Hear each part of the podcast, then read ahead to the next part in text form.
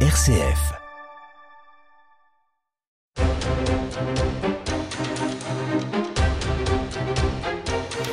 Bonsoir à tous, bienvenue dans votre émission Angevine d'opinion et de débat. C'est encore le conflit entre le Hamas et Israël qui fait la une de l'actualité cette semaine. La tournée diplomatique du président de la République au Proche-Orient a été jugée nécessaire pour les uns, tardive pour d'autres, totalement illisible encore pour d'autres. La proposition de deux États indépendants refait surface et pourtant bien peu semblent disposés à l'envisager tant leur semble être au règlement de compte plus qu'au processus de paix. Nous essayerons de réfléchir à ce qui pourrait être une issue pour ce conflit qui a débuté le jour de la création de l'État d'Israël, le 15 mai 1948. Et puis on va parler de l'Europe. Alors que la présidente de la Commission européenne porte la voix de l'Europe, avec ou sans mandat sur tous les fronts, les élections pour le Parlement européen, elles auront lieu en juin. Les têtes de liste sont déjà désignées ou en cours pour une bonne partie des formations politiques. Alors quel avenir pour l'Europe? Quels seront les grands enjeux de cette élection? On en parlera en seconde partie de cette émission. On prend de la hauteur et on débat dans Déo et débat avec Raphaël Delacroix. Et ce soir, je suis entouré de l'économiste David Kaila, maître de conférence à l'Université d'Angers, dont il est le vice-doyen. Bonsoir. Bonsoir.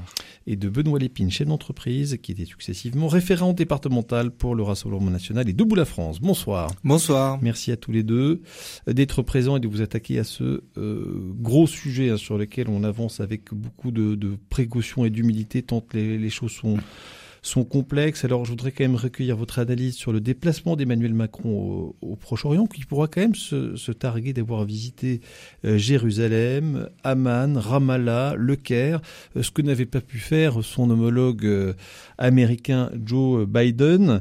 alors qu'est-ce que qu'est-ce qu'on peut retenir de ce déplacement, peut-être en, en, notant au passage hein, que son idée d'élargir la coalition anti-Daesh mais de l'élargir à, la lutte contre le, Hamas n'a pas suscité l'unanimité, tant, enfin loin s'en faut.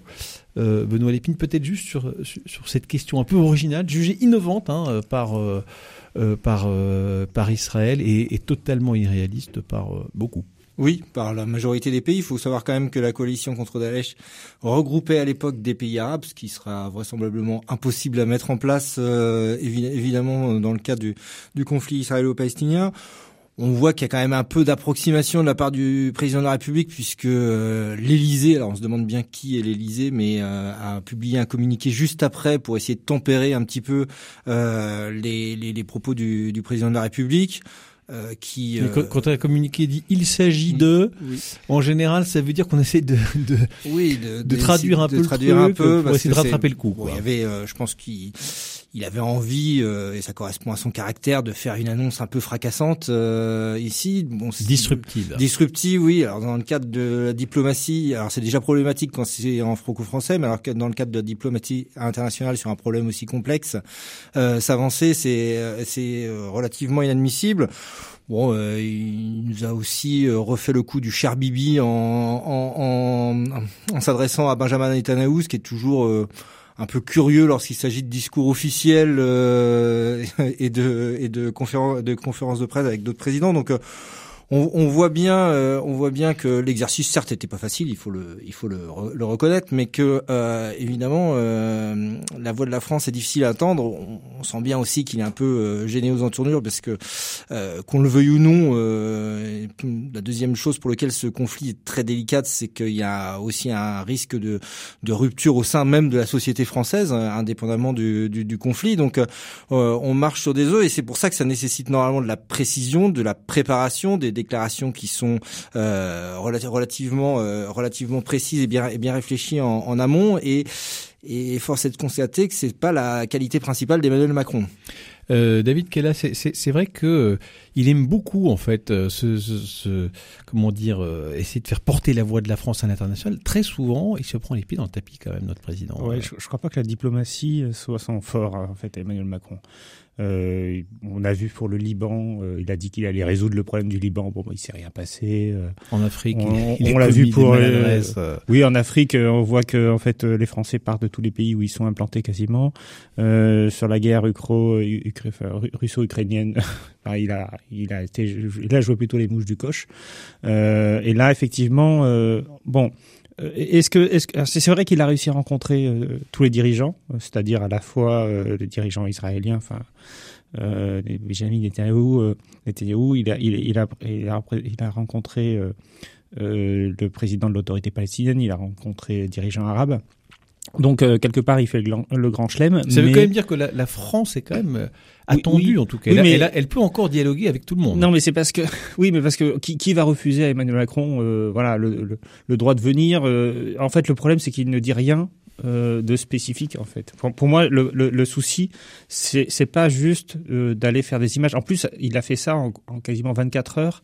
Euh, c'est-à-dire c'est très rapide. Ça, ça, bah, Joe Biden était venu pendant 6 heures à, à, Tel Aviv. Hein. Il a fait oui, un mais Joe Biden, il, il, a derrière lui une administration et des mots qui pèsent. Et par ailleurs, Joe Biden, ce qu'il a fait, c'est que il a pris clairement position en faveur d'Israël, alors qu'on attendait la France sur une position plus euh, plus mesurée. Par exemple, euh, il était prévu, d'après ce que j'avais compris, euh, qu'il parle de la colonisation, euh, et il n'en a pas du tout parlé, euh, Emmanuel Macron. Or, euh, c'est contradictoire de, de, proposer une solution à deux États, ce que la France fait depuis longtemps, et en même temps de ne pas condamner les colonies en Cisjordanie, qui empêchent de fait la construction d'un État palestinien. C'était peut-être pas le moment.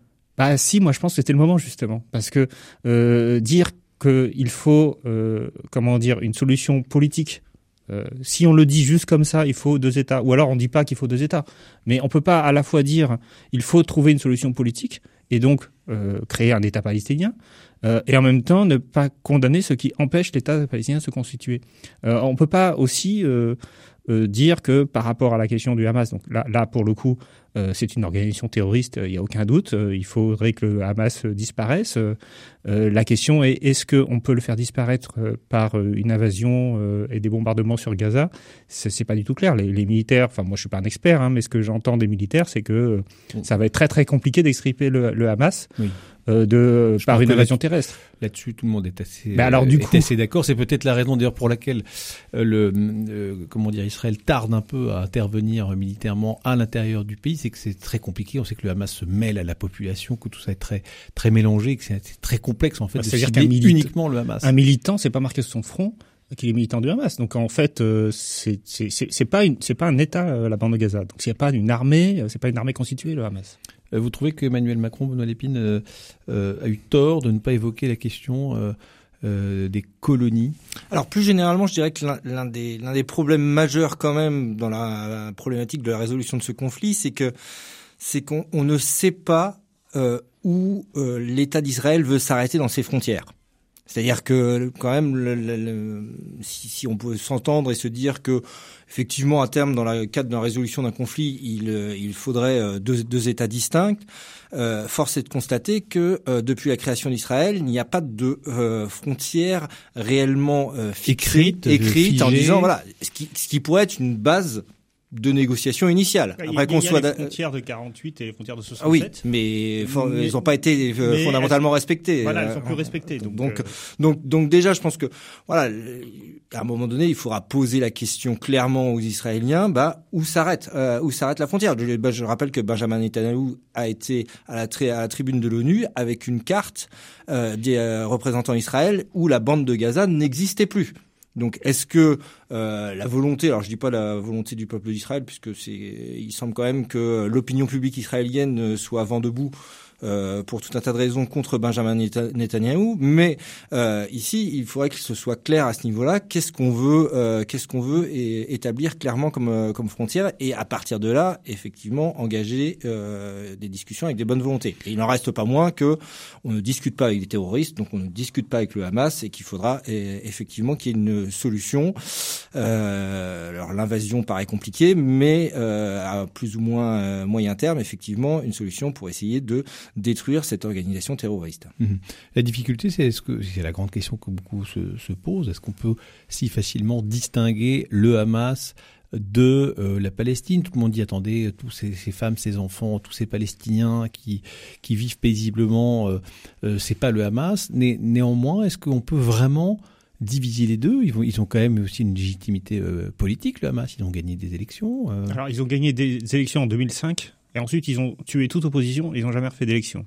Donc pour moi, ça, ça, on peut pas dire que, enfin, hmm. si s'il voulait vraiment représenter légitimement le peuple palestinien, il le ferait voter de temps en temps. Après, le problème, c'est que du côté de l'autorité palestinienne, euh, en Cisjordanie, c'est pareil. Parce qu'en fait, pour, pour rappeler aux auditeurs, on a deux entités hein, euh, euh, palestiniennes, la bande de Gaza d'un côté est contrôlée par le Hamas, et euh, la Cisjordanie, ou les territoires autonomes de Cisjordanie, plus précisément, qui sont contrôlés euh, par l'OLP et Mahmoud Abbas. et ces deux mouvements ne se parlent pas. Donc les Palestiniens en général, déjà, ça n'existe pas vraiment puisque il y a deux autorités politiques, l'une reconnue par, euh, la communauté internationale qui est l'autorité palestinienne, et l'autre euh, non reconnue, le Hamas, qui contrôle de fait euh, la bande de Gaza. Euh, le problème, c'est que les Palestiniens ne se reconnaissent ni dans l'un ni dans l'autre. Euh, Abbas est extrêmement impopulaire, euh, il s'appuie sur une, administration corrompue. Euh, alors il est financé en partie par l'Union européenne d'ailleurs, hein, parce que c'est nous qui payons les fonctionnaires palestiniens. Le Hamas est financé aussi par l'extérieur. Alors pas forcément par les États euh, tels que le Qatar, mais par des Qataris, c'est-à-dire par des personnalités privées qui ont beaucoup d'argent et qui financent le Hamas pour des raisons idéologiques, hein, parce que ce sont des islamistes. Euh, donc voilà, donc on a une situation extrêmement complexe. Bah oui, puis surtout le peuple, on ne sait pas ce qu'il pense et, et on, ne sait pas ce qu'il veut ce qu'il veut et euh, enfin sort à, à, mon avis ce qu'il veut comme tous les peuples effectivement c'est vivre en paix mm. mais euh, mais en, en, en, tout cas on n'est pas sûr pas le faire aujourd'hui en tout cas le Hamas lui n'en veut pas de deux États il veut ah, il, veut dés, il veut désinguer son, son ennemi en face. C'est plus compliqué. Hein. J'ai cru comprendre qu'il y avait un changement de charte. Euh, alors bon, je suis pas un expert là encore, mais euh, il veut un État palestinien euh, islamiste. Euh, voilà. C'est la, la, question de l'éradication de, du, de ah oui. est, bah, elle, est, elle est pas si claire parce qu'elle est mm. au début de sa charte. Enfin, elle, ça. elle, est aussi vraie de l'autre côté. Hein. On sait qu'il y a aussi dans l'extrême droite israélienne des personnes qui ne veulent pas oui, bien sûr. Euh, d'État palestinien, qui veulent le désinguer, tous ceux qui oui, sont mais c'est pas tout à fait eux qui sont au pouvoir. Enfin, je veux dire, euh, l'État israélien n'a jamais dit qu'il voulait exterminer le peuple palestinien, ni mm. et c'est seulement des extrémistes. Enfin, dans le gouvernement palestinien, il y a des gens qui. Oui, oui, voilà, il y a des non. extrémistes. Voilà, il y a des extrémistes dans les deux côtés, c'est clair. Et au Hamas, euh, clairement, euh, la partie extrémiste est très importante. On voit que c'est extrêmement compliqué. Je voudrais juste euh, vous faire réagir. Euh, on va revenir un peu, un peu en France, mais toujours sur cette question-là pour avoir l'impact politique. On ne va pas revenir sur euh, toute la polémique de, de LFI par rapport à la façon dont il se positionne sur, sur, sur le Hamas. Néanmoins, à votre avis, à vous, est-ce que Mélenchon, avec toute cette séquence, il est out ou pas? Est-ce que euh, ça l'a mis, euh, ça l'a disqualifié euh, euh, définitivement et là il a fait le pas de trop ou bien non, il a fait du Mélenchon et le Mélenchon ça ça paye toujours. Alors j'avais dit la dernière fois que j'étais venu ici que euh, Mélenchon était très, très bon pendant les, les, campagnes électorales et beaucoup moins hors campagne électorale. Il nous a fait encore une, une séquence, euh, une, séquence dont lui seul est capable. Je, je dirais que c'est juste, c'est un peu comme du marketing. C'est une question de cible. C'est-à-dire que il a clairement euh, ciblé un électorat dont il pense euh, qu'il pourra l'amener au deuxième tour de la future élection présidentielle, et donc il va s'appuyer dessus, quitte à se mettre à dos euh, un électorat dont il pense qu'il ne votera jamais pour, jamais pour lui. Donc, donc je, je, je pense. Non, mais est-ce que justement, je... il n'est pas allé là Alors peut-être qu'il est allé au, au, au, au-delà, est allé un peu son, loin, mais, son mais deuxième bon, cercle, les... mais, et même son premier cercle, moi-même, c'est commencé à se fragiliser. Ça, ça, ça grince un peu. Ça, ça grince un peu et c'est normal et, et heureusement j'ai envie de dire qu'il y a des, des gens de, de, de, de, bonne, de bonne volonté chez LFI euh, mais euh, l'élection présidentielle est encore loin il va se passer encore de nombreux événements. On aura, euh, on aura euh, voilà un peu si ce n'est oublié au moins ça ce sera cette euh, enfin je l'espère cette actualité se sera un peu apaisée d'ici d'ici là donc donc je, je crois qu'il sait quand même ce qu'il ce qu'il ce qu'il fait et que il va assumer ses propos comme il a toujours fait. Oui. Mmh. Euh, David, quel est votre, votre sentiment là-dessus? Il n'est il est pas du genre à faire des coups euh, non contrôlés, même si euh, beaucoup le traitent de fou, etc. Euh, en général, il sait un peu ce qu'il fait. Euh, à votre avis, est-ce qu'il est allé trop loin? Est-ce qu'il va le payer cher finalement? C'est pas sûr parce que il mène un contre-discours depuis depuis très longtemps. L'objectif de Mélenchon, en fait, c'est de dire l'inverse de ce que disent la plupart des gens. Euh, par ailleurs, il y a aussi quand même chez LFI une tentation électoraliste, c'est-à-dire qu'il y a quand même une communauté euh, musulmanes qui pour certains d'entre eux, voilà, enfin souvent beaucoup sont, pro-palestiniens, pour certains d'entre eux même voire soutiennent le Hamas.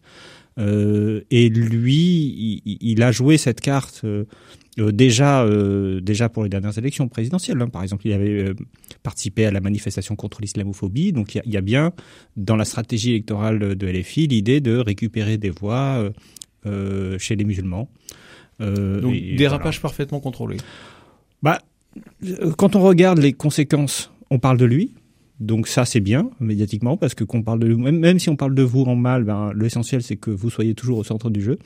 Euh, quand on dit il y a des tensions, oui, mais en fait elles préexistaient, c'est-à-dire qu'en fait il n'y a pas eu de nouvelles personnes. Enfin, quand on écoute ceux qui critiquent euh, euh Mélenchon, Garrido, voilà, Raquel Garrido, Clémentine Autain, euh, enfin, ils étaient déjà mis à l'écart en fait. Hmm. Il n'y a pas de nouvelles pertes. Euh, donc j'ai envie de dire, euh, enfin malheureusement c'est c'est c'est plutôt bien joué. Alors. Bah, oui, mais c'est de la politique politicienne, c'est-à-dire que c'est pas c'est pas du fond, c'est pas de l'analyse. Enfin voilà, le problème c'est que euh, ça manque un peu de structure euh, cohérence, de cohérence idéologique. On peut pas parfois traiter de terroristes certaines personnes et pas d'autres, alors que les actes sont les mêmes. Euh, enfin, c'est c'est quand même bizarre, quoi. Au bout d'un mmh, moment. Mmh. Ça n'élève pas le débat politique en France. Non, c'est sûr.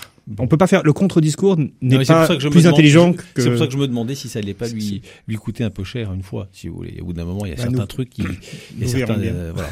Mais d'après vous, non. On verra bien effectivement la, la, suite des événements. Allez, on va passer à notre second sujet, on va déjà parler des élections européennes. Le débat sur RCF Anjou, c'est avec Raphaël Delacroix dans Déo et Débat. Toujours en compagnie de David Kayla et de euh, Benoît Lépine. Eh bien, en juin 2024, hein, du 6 au 9 juin, ce seront euh, les élections euh, pour le Parlement européen. C'est dans un tout petit peu plus de 7 mois, donc oui, c'est dans pas si longtemps que ça. les têtes de liste commencent déjà à être, désignées pour la plupart d'entre elles. Alors, je, voudrais prendre un petit peu de, de hauteur et essayer de voir, selon vous, quels vont être les, les grands enjeux, les grandes thématiques euh, qui vont euh, prédominer pendant, euh, pendant, ou qui devraient prédominer pendant pendant ces, ces élections européennes. Benoît Lépine, à votre avis, ce qui va être sur le, dessus des débats. J'en vois, j'en vois deux plus une. Ah, je vais expliquer, c'est que la, la première, bah, évidemment, on est de, dans un débat de fond qui est d'ailleurs extrêmement intéressant et j'espère qu'il va passionner les Français. C'est est-ce qu'on veut une Europe avec plus de fédéralisme euh, ou une Europe qui revienne un petit peu à, ce qu'elle était initialement, c'est-à-dire une coopération entre les États. Donc là, il y a un vrai débat de fond et on le voit bien avec. Oui, c'est euh, toujours le cas. On revient. Il y a toujours depuis. Euh, non, parce que là, ça s'est vraiment accéléré avec le. Vous en avez parlé tout à l'heure. Il y a les pour, il y a les euh, pro-européens et les anti-européens. Non, non, c'est pas, c'est pas une question d'être pro ou anti-européen pour pour le coup. C'est, on voit bien que la, la dimension qu'a pris Ursula von der Leyen, qui se prend véritablement pour la présidente et la chef et, et la chef de l'ensemble des États européens fait que cette question devient de plus en plus prégnante. Quoi. Et je crois qu'il y aura une troisième voie. Alors je ne sais pas s'il y aura une liste. Euh, je sais qu'il y a des discussions. Euh, Est-ce qu'il y aura une liste euh, qui, qui va prôner euh, officiellement ou non le, le Frexit? Euh, je, je, pense que je, je pense qu'il est alors c'est pas forcément quelque chose que dont je partage des convictions mais euh, mais je, je pense qu'il y a une place pour cette élection européenne euh, à, cette question. On l'a vu comment ça s'est passé euh, en Angleterre. C'est quelque chose qui est monté, euh, qui a mis beaucoup de temps à, à se mhm. faire, mais qui est monté au fur et à mesure. Et je serais pas surpris. Qui, n'est pas considéré comme un franc succès, qui est pas considéré non plus comme un échec total. C'est un peu, c'est un, peu, un peu mitigé. C'est mitigé. Après, on pourrait discuter du fond, etc. Mais mais je, je, je crois qu'il y a un vrai questionnement. Il y a un vrai un positionnement d'un certain nombre de personnes en France qui qui ne veulent plus entendre parler de cette Europe à, cause de toutes les dérives de l'Union européenne actuellement. Et donc, je, je je pense vous pensez que, que, le, que, que l'Union européenne a rendez-vous avec elle-même à ces, à ces élections, au-delà de tous les sujets d'immigration, d'énergie. Euh, S'il y avait une liste Frexit, je, je suis pas sûr qu'elle fasse un score euh, mirobolant, mais euh, le fait qu'elle existe euh, posera bah, inévitablement le euh, débat dans les questions. Comment euh, François Asselineau euh, qui prône cette. je sais pas s'il y aura une liste. il, a jamais, il a jamais fait de liste européenne parce qu'en fait ça coûte, ça coûte, extrêmement cher. Il faut avoir les sous pour le faire. Donc une David qui est là, donc nous dit donc voilà, est-ce qu'on va se réinterroger sur l'existence même, le rôle, à quoi sert l'Union européenne, est-ce qu'il y a plus d'avantages, d'inconvénients, est-ce qu'il faut aller plus loin, moins loin, etc. C'est ça qui va se ah, je, suis pas, suis pas sûr parce qu'en en fait souvent les élections européennes c'est les élections nationales, c'est-à-dire euh, c'est un peu un défouloir de l'actualité du moment. vu que les gens pour la moitié des Français qui va voter du moins. Oui, c'est ça. C'est-à-dire que en fait, les enjeux sont très très faibles. Euh, pour les Français et même en réalité parce que le Parlement européen il a en fait très peu de pouvoir. Euh, donc euh, il y a une forte abstention d'une part et puis ceux qui votent, bah, ils ont envie de faire passer des messages, souvent à leurs gouvernements nationaux, ce qui veut dire que c'est difficile de prévoir. En tout cas, je ne pense pas que le, le sujet principal des élections européennes sera l'Union européenne malheureusement. Alors ce sera euh, quoi pour vous? bah, Ça sera les enjeux du moment, euh, c'est-à-dire euh, par exemple... Si... Immigration, énergie, sécurité, oui, c'est ça, c'est, pouvoir d'achat. si, si écologie. Essentiellement, oui, voilà, des, des, des, questions qui, qui, qui, qu'on retrouve dans tous les débats. Alors, je dirais quand même qu'il y a, c'est dommage d'un côté parce que le prochain Parlement européen aura quand même une responsabilité historique puisque euh, ça va être la session, donc c'est cinq ans hein, la durée du mandat euh, euh, parlementaire européen. C'est la, ça, ça, va être le, moment où, où l'Union européenne va discuter d'introduire de nouvelles taxes, de nouvelles taxes, pardon, européennes, parce que avec le grand emprunt qui aujourd'hui commence à être dépensé par un certain nombre de pays. Hein, C'est-à-dire que les fonds européens commencent à arriver, mais vous savez que les fonds européens, donc il y, y, a à peu près 360 milliards d'euros qui ont été empruntés sur les marchés financiers. Et ces 360 milliards d'euros, bah, il va falloir les rembourser.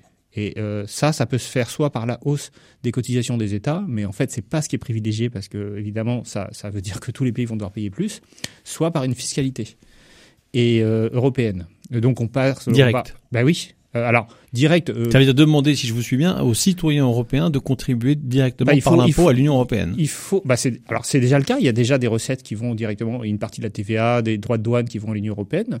Euh, mais il va falloir trouver plus de sous parce que on a 360 milliards d'euros à rembourser et que les remboursements vont commencer à partir de 2027.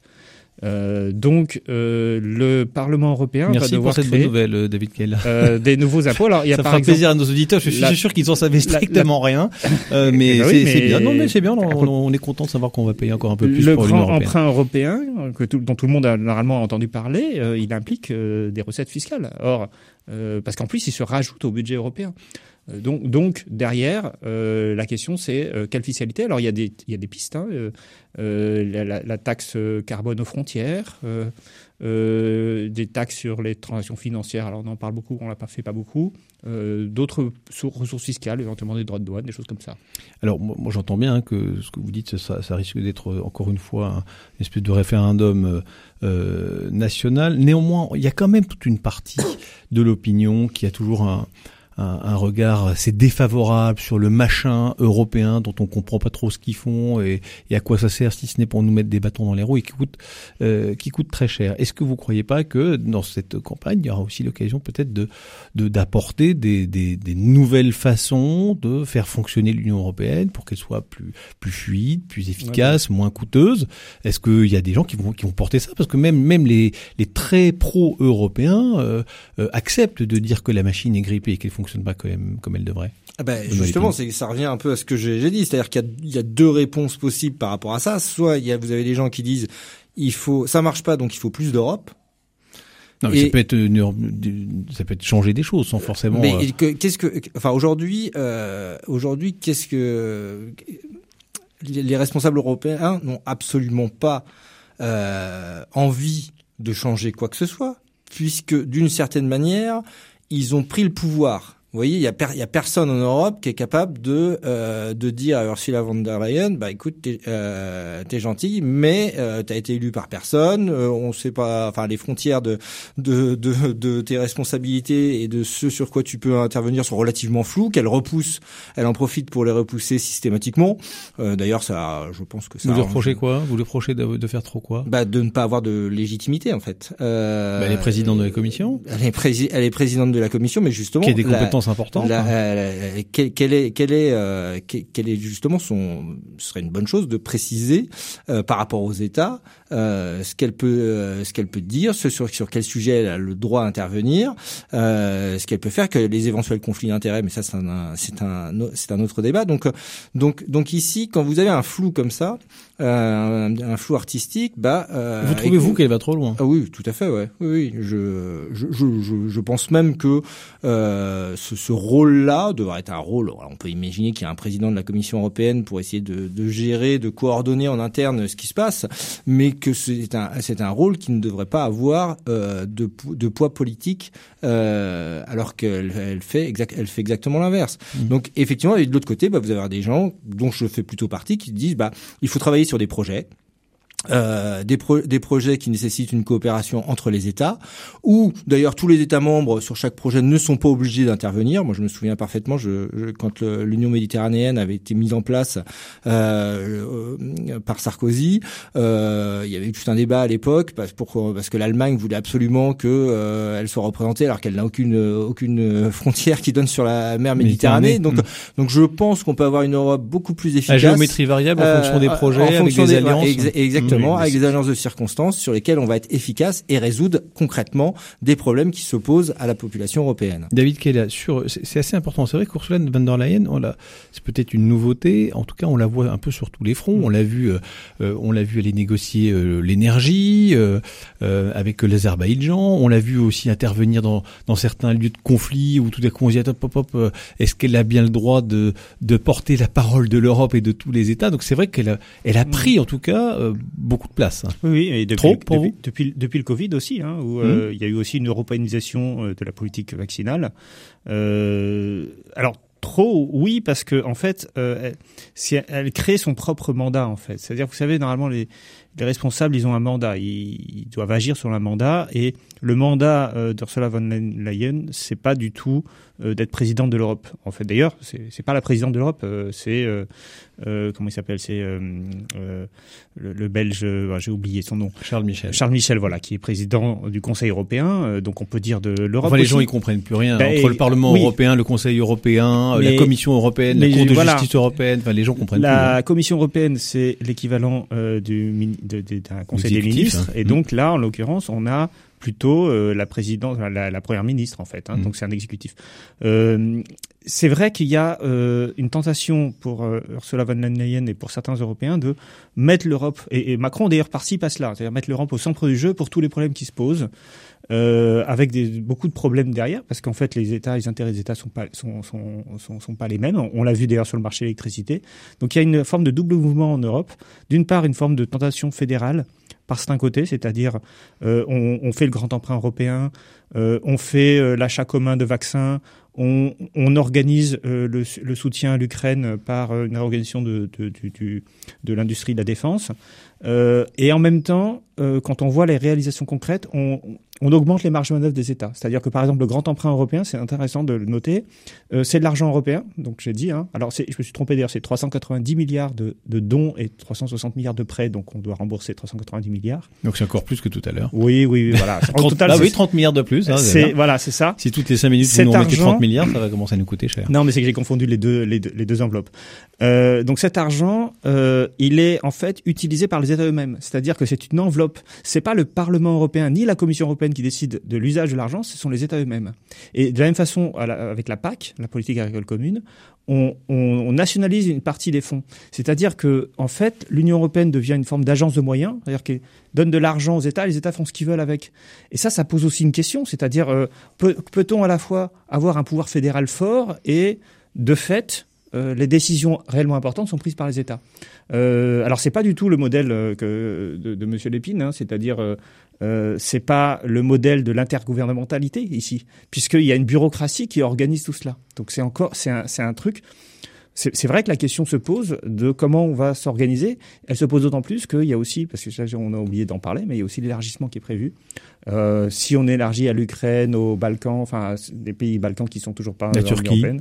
La ah, Turquie, non, non. La ah, elle est toujours, euh, toujours non, ouais, euh... officiellement, mais personne n'y croit du tout. Là, pour le, pour le coup, l'Ukraine a plus de chances de rentrer dans l'Union européenne que la Turquie. Hein.